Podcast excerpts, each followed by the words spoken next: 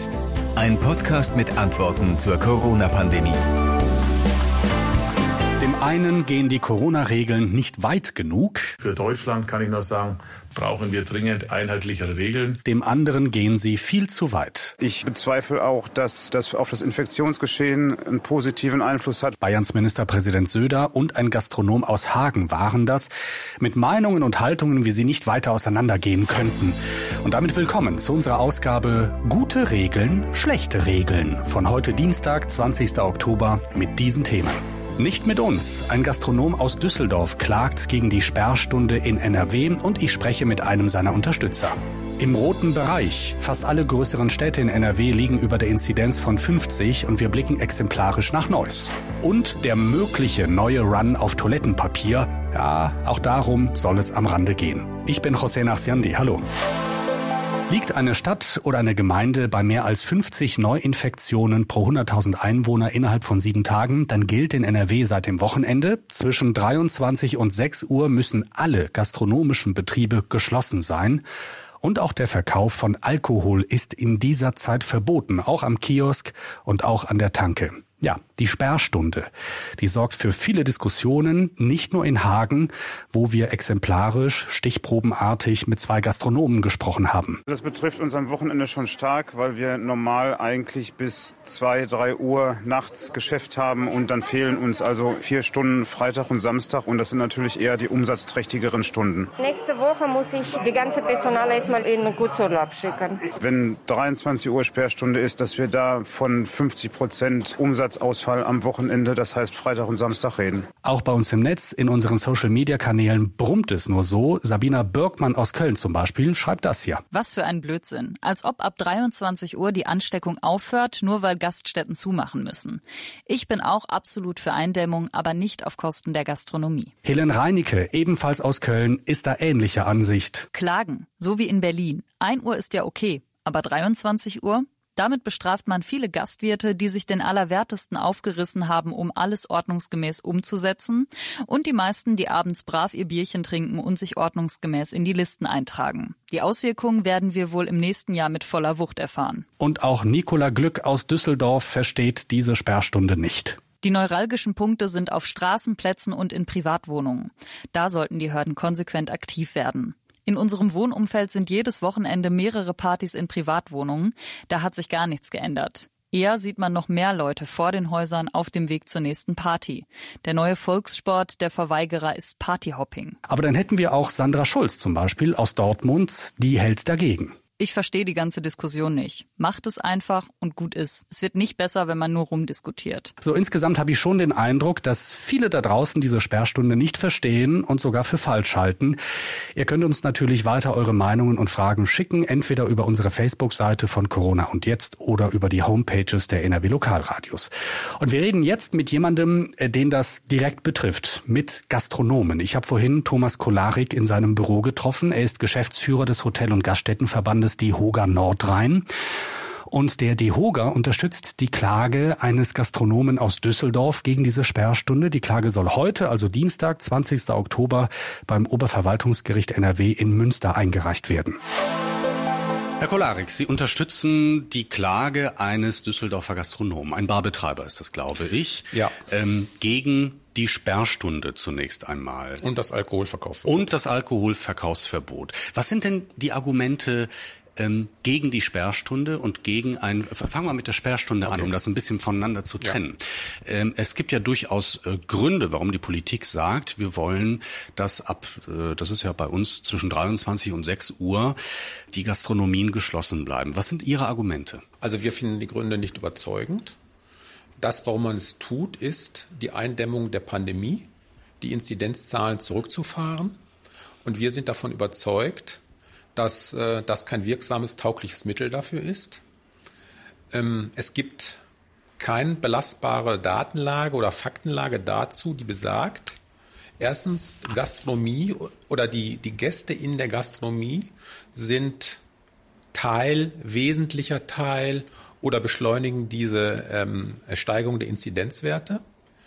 Es gibt Zahlen ähm, von Februar bis äh, im Sommer diesen Jahres. Jetzt sagen die, die uns nicht so ganz wohlgesonnen sind, das ist im Sommer, im Winter ist das alles ganz anders. Die belegen, mhm.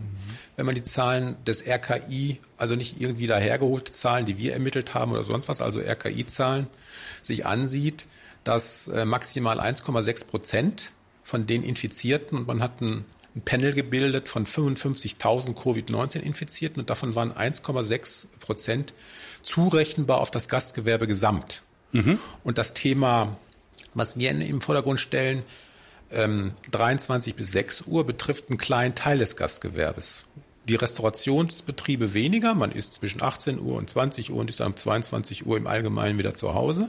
Also die schankorientierten Betriebe. Jetzt erinnern sich wieder an die 1,6 Prozent. Also von diesen 1,6 Prozent ein ganz kleiner Teil, maximal 10 Prozent, sind dann in diesem, äh, in diesem Bereich entstanden. Also marginal. Mhm. Wobei diese 10 Prozent jetzt von Ihnen kommen.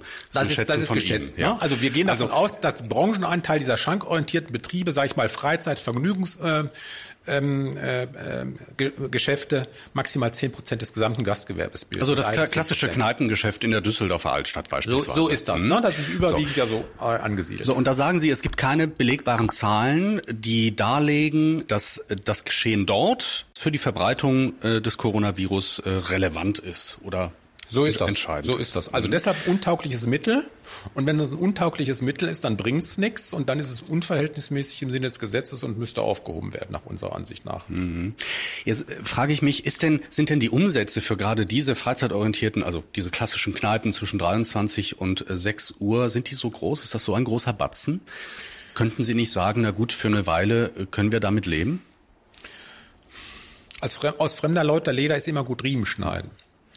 Und auch das haben wir gemerkt, diejenigen, die darüber entscheiden, und wir haben mit zahlreichen, ich sag mal, erstmal mit den Kommunen gesprochen und die Entscheider in den Kommunen haben ein gewisses Alter.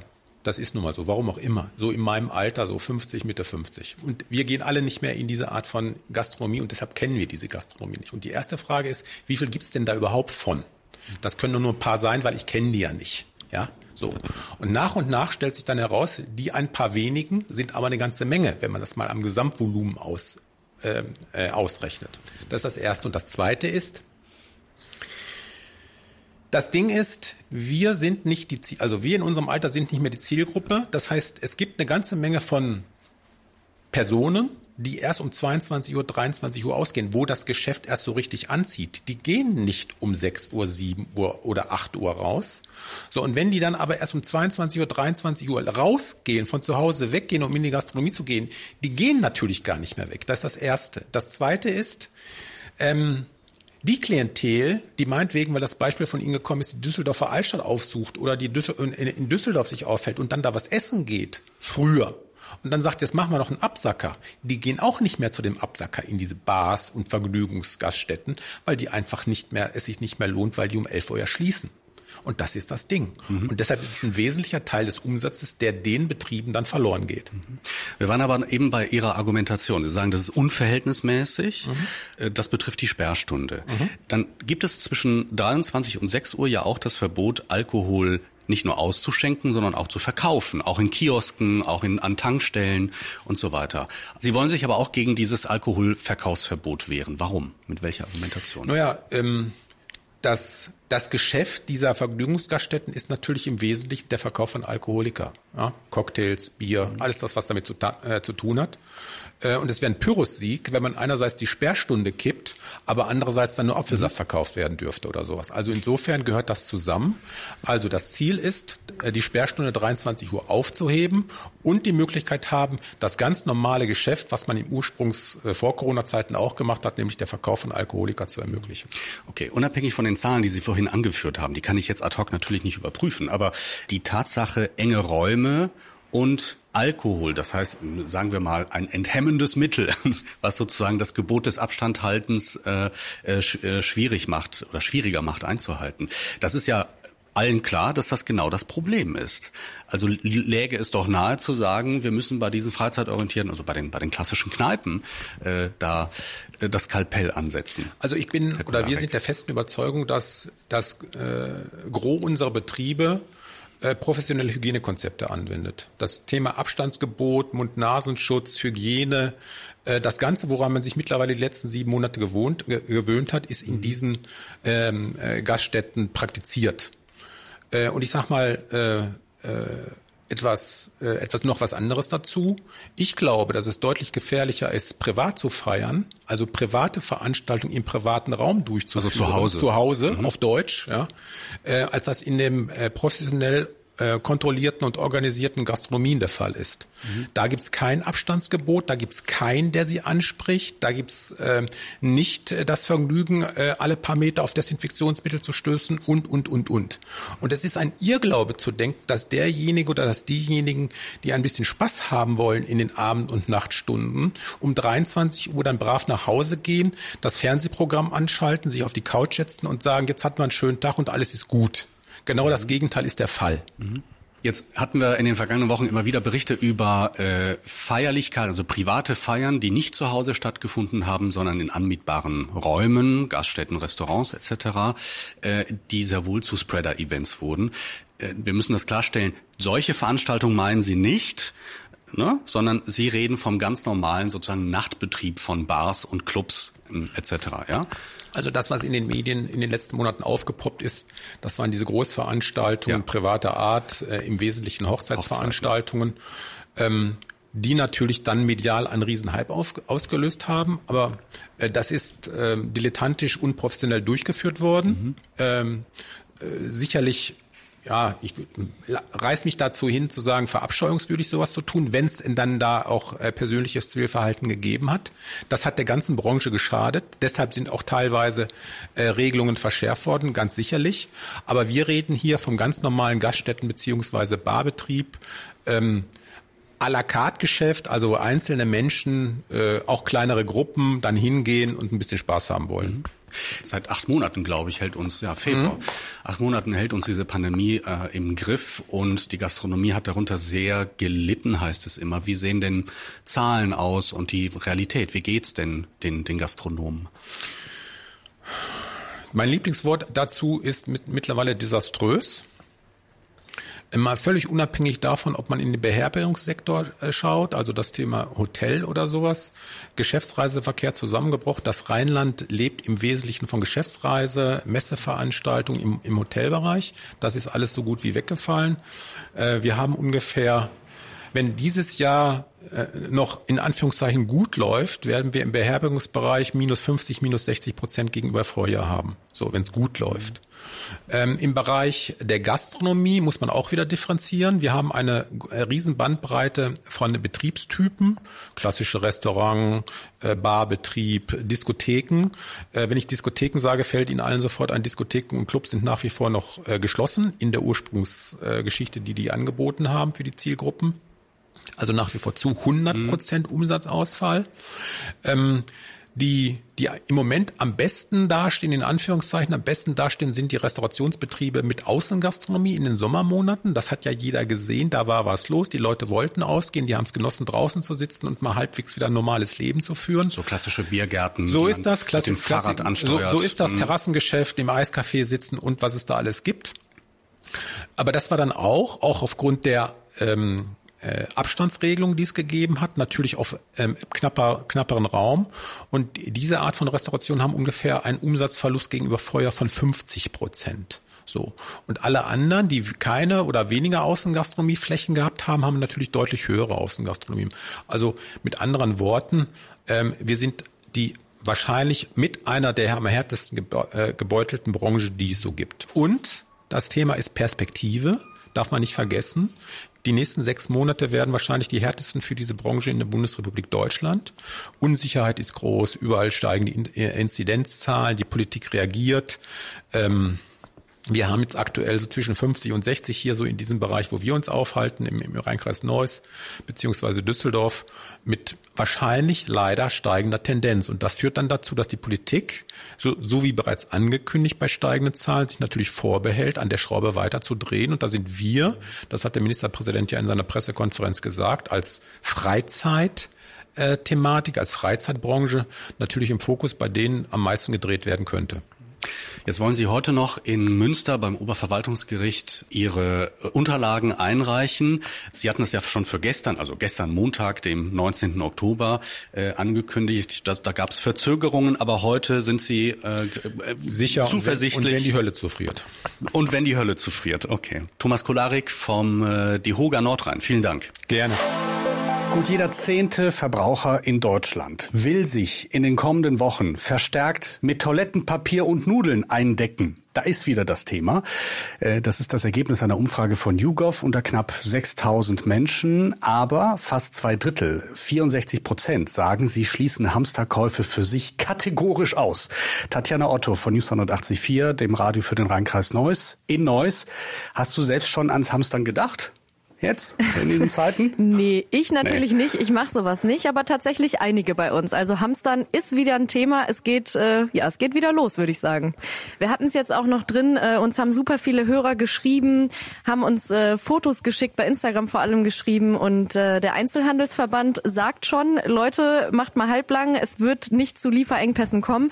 Wir waren aber in ähm, vielen Supermärkten jetzt gucken ähm, und da sind die Regale tatsächlich leer. Also es äh, fängt wieder wie von vorne an. Klopapier, Nudeln, Hefe, Tiefkühlpizzen, das sind so die, äh, ja, die Dinge, die am heißesten im Rennen sind, würde ich sagen. Und da wird tatsächlich wieder ordentlich gehamstert. Weil alle irgendwie mit einem zweiten größeren Lockdown rechnen. Mm, genau. Bei euch, bei euch im, im Rheinkreis Neuss ist es noch nicht so weit. Da haben die Verwaltungen bestimmte Maßnahmen beschlossen, weil ihr insgesamt bei einer Inzidenz von über 50 seid. Was sind das denn für Maßnahmen? Genau, also wir sind tatsächlich Stand heute bei einer Inzidenz von 66,4. Also die steigt echt jeden Tag ordentlich an, muss man einfach so sagen, wie es ist. Ähm, Maßnahmen sind, dass zumindest der Landrat ganz stark appelliert. Also das, ähm, der hat uns gestern auch noch gesagt, wir sollten uns besser nicht so sehr auf die Frage konzentrieren, was darf ich alles noch, sondern vielmehr darauf, so wenig Kontakte wie möglich zu haben. Mhm. Also wir haben ähm, eine Ausweitung der Maskenpflicht. Das heißt, nicht nur in Supermärkten, oder so, sondern überall, auch draußen, wo es eng werden könnte, müssen jetzt Masken getragen werden. Also in Fußgängerzonen oder irgendwie in, in einer Altstadt, wo mal ein paar mehr Besucher sein können. Und heute setzen sich die Kommunen ähm, zusammen. Die müssen jetzt an die Kreisverwaltung sozusagen ja eine Liste erstellen und äh, eben genau benennen, an welchen Straßen es zentral irgendwie enger werden könnte. Und der Kreis wiederum sammelt das und gibt das dann an uns alle weiter, um eben zu erklären, wo genau jetzt auch draußen die Maskenpflicht besteht. Mhm. mhm. Und ähm, ja, Veranstaltungen sind natürlich riesig betroffen. Also das ist ein Zahlenwirrwarr tatsächlich, wo wir selber äh, immer wieder genau nachlesen. Hörer fragen da auch ständig nach. Also es ist wirklich kompliziert, würde ich sagen. Ähm, über 100 Leute ist ja generell abgesagt. Man darf jetzt draußen nur noch sich mit fünf Leuten treffen. Hochzeiten mit zehn Leuten feiern. Also super kleine Rahmen werden da festgesteckt. Und äh, ja, das merkt man jetzt gerade so überall. Mhm. Also heute ähm, haben wir jetzt auch die Info, das schreiben auch die Zeitungen hier bei uns im Kreis, dass sich zum Beispiel auch heute alle Ordnungsämter treffen mit der Kreisverwaltung genau darüber sprechen, über dieses ja, Abstecken der Bereiche, würde ich es mal nennen, um irgendwie zu gucken, ähm, wie kann man das einheitlich kommunizieren, wo jetzt wirklich auch draußen eine Maske getragen werden muss. Es gibt im Rheinkreis Neuss acht Städte und Gemeinden. Naja, es sind, glaube ich, sechs Städte und plus zwei Gemeinden. Nee, ne? also eine acht, Gemeinde haben wir nur eine, noch. Eine Gemeinde inzwischen. und du sagtest eben, ihr liegt bei ungefähr bei einer Inzidenz von ungefähr 66. Das gilt für den für den gesamten Landkreis, also nicht nur für die Stadt Neuss, sondern für für den gesamten Landkreis. Wo ist es denn besonders hoch und wo besonders niedrig? Habt ihr da habt ihr da einen Überblick? Ja, das ist, ich sag mal, relativ leicht festzumachen an der Größe der Städte, ne, der Kommunen. Mhm. Also wir haben gerade 142 Infizierte in Neuss, das ist der Riesenlöwenanteil. Und eigentlich kann man fast schon sagen, dass sich der Größe nach dann auch die Infizierten in den Städten sortieren. Ja, also je kleiner die Stadt oder die Gemeinde, die Kommune, desto weniger Infizierte gibt's da. Ähm, aber wie gesagt, tatsächlich ist es gerade so, dass die Zahlen einfach täglich irgendwie ansteigen. Ähm, die Inzidenz berechnet ja das Land. Also wir halten uns an mhm. die Zahlen, die der Kreis schickt. Also wir haben täglich die Zahlen vom Kreisgesundheitsamt, die wir äh, kommunizieren und mit denen wir auch arbeiten. Und da ja, sind momentan ordentliche Schwankungen und ein Anstieg vermerkbar auf jeden Fall. Der Grund, warum wir heute mit ähm, News 89.4, dem, dem Lokalradio im, im Rheinkreis Neuss, also in Neuss reden und nicht mit den Oberhotspots in NRW wie Solingen oder Herne oder Wuppertal, mhm. das ist ja das ganze Ruhrgebiet ist ja, leuchtet ja rot auf, ähm, ist, dass der Rheinkreis Neuss es sehr, sehr lange geschafft hat, die Infektionszahlen niedrig zu halten. Da war lange Zeit es verhältnismäßig ruhig. Jetzt leuchten auch bei euch die roten Lampen. Warum? Was, was, was sind die Ursachen? Ja, das ähm, kann, glaube ich, keiner so genau gerade sagen. Also ich muss ganz ehrlich sagen, wir haben uns auch schon fast gewundert, dass es bei uns noch verhältnismäßig ruhig geblieben ist eine lange Zeit. Mhm. Wenn man halt bedenkt, dass wir auch äh, umgeben sind von Riesenstädten und wir auch natürlich dahin fahren, ja. Also wir bleiben natürlich nicht nur in Neuss oder in Grevenbruch ja, oder so. Genau, wir in direkter Nachbarschaft Köln. zu Düsseldorf, zu genau, Köln, Köln Düsseldorf. zu Mönchengladbach. Richtig, äh, genau. Wohin noch? Äh, ja, das sind so die Landkreis größten. Viersen, glaube ich, noch, ne? Genau, genau, Aber das sind so die größten, ja, Düsseldorf und Köln natürlich vor allem Riesenstädte. Mhm. Ähm, deshalb, wie gesagt, haben wir uns tatsächlich auch intern schon gefragt, oh, das ist aber, ist aber schon krass, dass wir lange so, ja, ruhig geblieben sind mit den Zahlen. Woran es jetzt gelegen hat, dass es tatsächlich ja schlagartig auch nach oben ging, können wir aber nicht sagen, weil es keinen wirklichen Hotspot gibt. Also wir haben natürlich auch bei jedem höheren Anstieg äh, immer wieder nachgefragt, ob es irgendwie ja lokale Ausbrüche gibt, die festzumachen sind. Das war aber eigentlich nie der Fall. Also wir hatten auch, ähm, ja ich sag mal, keine Riesenfeier oder so. Das ist ja der Klassiker, wo, wo es dann ja richtig losgegangen ist in manchen Städten wieder. Das hatten wir nicht. Also es gibt, wie gesagt, weder einen lokalen Hotspot noch an irgendeiner Veranstaltung festzumachen. Ähm, woran es jetzt gelegen hat, dass es dann doch so hochgegangen ist. Jetzt könnte es sein, dass der Rheinkreis Neuss äh, beim Thema Corona in den nächsten Wochen und Monaten sowieso nochmal in den Schlagzeilen ist, aber dann aus einem ganz anderen Grund, nämlich weil vielleicht ein möglicher Impfstoff entdeckt oder gefunden wurde bei genau. euch. Ja, genau, das ist ein Riesenthema. Wie weit ist man denn da bei der Suche? Also es gibt, es gibt ein, ein, ein Unternehmen bei euch im, im Sendegebiet. Genau, ja. das ist Janssen Zielak in Neuss. Das ist eine Tochterfirma von Johnson Johnson. Das ist so ein riesen amerikanischer Pharmakonzern. Naja, und Janssen Zielak war tatsächlich sehr, sehr weit in der Entwicklung eines Corona-Impfstoffs. Also die hatten einen heißen Kandidaten im Rennen. Da wurde fleißig getestet und zwar auch schon sehr weit. Also wir sind, glaube ich, seit September in Test Phase äh, 3 gewesen. Also das ist ähm, zuletzt an 60.000 Menschen auf drei Kontinenten getestet worden. Das ist also wirklich eine Riesennummer gewesen. Es war dann so, dass sich an einem äh, Freitag, glaube ich, war das, wo dann rauskam, dass sich die EU in einem riesen Megadeal 200 Millionen Dosen von diesem Impfstoff gesichert hat. Ähm, dementsprechend also ist die EU natürlich auch darauf aufmerksam geworden und hat, ich sag mal, das äh, Potenzial erkannt dessen.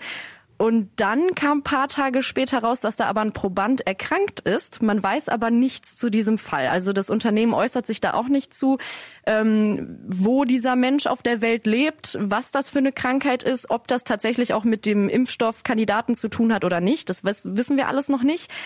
Es ist aber Fakt, dass die Studie gestoppt wurde. Und das war natürlich dann ähm, ja, ich sag mal schon ein kleiner Schock, ne? Also wir wir waren da natürlich auch äh, immer interessiert an der Berichterstattung, haben da immer fleißig äh, gelesen, was es da Neues gibt und dann hieß es eines Morgens, das ist erstmal auf Eis gelegt. Also ein, ein, ein Rückschlag, muss man sagen, erstmal. Das war schon, ja genau. Also das ja. Unternehmen sagt natürlich, oder die ordnen das ein und die ich finde, die wollen so ein bisschen die Wogen glätten, so verstehe ich das zumindest. Mhm. Die sagen halt, dass das total normal ist bei einer Studie in der Größenordnung, also vor allem in der klinischen Studie in dieser Größenordnung, dass äh, ja, dass es auch mal Unterbrechungen wegen Krankheit gibt. Das leuchtet mir natürlich auch ein.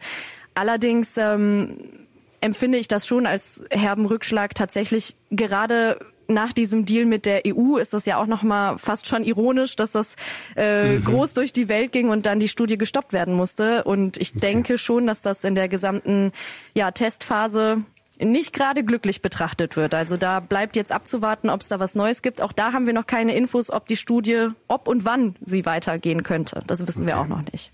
Da, da haltet ihr, da halten wir ein Auge drauf.